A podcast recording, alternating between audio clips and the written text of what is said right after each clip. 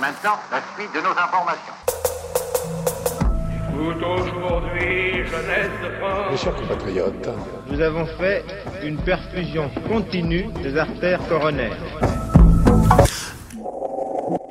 Salut et bienvenue cette semaine dans les podcasts de Good Morning Croix-Rouge, une petite piqûre de rappel consacrée à ce qu'on appelle communément les événements de mai 68.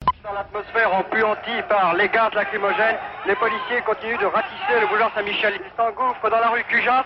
Ils ratissent vraiment un coup de matraque. Attention, attention François, il y a un pavé. Attention, attention Géraldine, il va y avoir des pavés. Alors vous vous demandez euh, pourquoi nous vous parlons de mai 68, de ces envolées à peine lyriques de pavés et de ces gaz pas si hilarants que ça?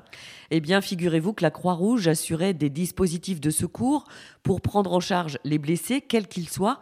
Principe d'impartialité, bien entendu, oblige. À l'occasion du 50e anniversaire de mai 68, les équipes de Good Morning Croix-Rouge ont rencontré Georges Laurencin, qui est l'un des directeurs de l'unité locale de Morlaix-Saint-Paul-de-Léon, situé, situé... Dans cet autre Finistère, de.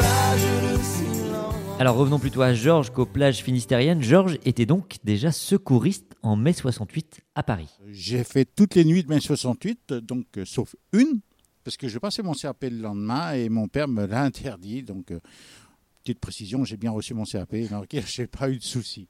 Alors concrètement, donc, nous prenions nos équipements, talkie-walkie et tout ça, et nous partions donc sur le, le comité, puisqu'on disait comité à cette époque-là, donc de Paris 5, rue la Place, euh, derrière le Panthéon, et donc toutes les équipes se rassemblaient. Et donc, euh, dès notre arrivée, nous mettions tout en place et nous montions donc euh, l'antenne Grundplan là dans la cour de, l'unité lo- du comité. Et euh, à ce moment-là, le PC était opérationnel. Et, et- et alors, du coup, vous me disiez que vous aviez des petits trucs, euh, en tout cas pour euh, vous protéger contre notamment les, les- les gaz lacrymaux. Vo- Votre, maman vous donnait en fait une petite solution de bicarbonate, c'est ça? Tout à fait. Elle me préparait à chaque départ une bouteille avec mélange d'eau et bicarbonate de soude qui me permettait de me rincer un peu les yeux parce que bon, le- les gaz lacrymogènes, eh ben, c'était c'était pas rien du tout. Donc ça, ça calmait un petit peu les irritations. et, et donc, au niveau de la tenue, donc vous aviez la tenue euh, bleue traditionnelle. À l'époque, c'est ça, hein, la tenue était, était bleue. Et puis alors, vous aviez euh,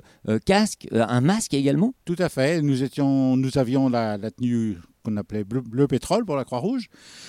Nous avions des dossards et nous avions récupéré des, des vieux casques militaires avec, de- que l'on avait repeint en blanc et, et mis avec des croix rouges donc, sur dessus pour, pour matérialiser un petit peu qui, qui nous étions. Et, alors, en termes de, prise en charge, euh, quel, type de, de blessures? On imagine des plaies, des, traumatismes également? Alors euh, oui, beaucoup de plaies. Bon, ça commençait déjà donc euh, une fois que, comme on a dit, le était opérationnel. Nous nous répartissions dans les différents véhicules ambulances et nous mettions en place. Et à ce moment-là, bah, on, intervenait en fonction des besoins des, des blessés qui nous arrivaient. Et, et il y avait une grande collaboration. Apparemment, les étudiants en médecine, infirmiers, s'étaient fait eux aussi des, des croix rouges un peu improvisées sur des tissus et et dans certaines situations, effectivement, ils sont venus prêter main forte un petit peu. Parce que, bah, comme on le disait, hein, les pavés, tout ça, les gaz lacrymogènes volaient au-dessus de nous. Donc, euh, il fallait malgré tout se protéger et réussir à intervenir euh, au mieux. On était, euh, on a soigné par terre les gens et autres.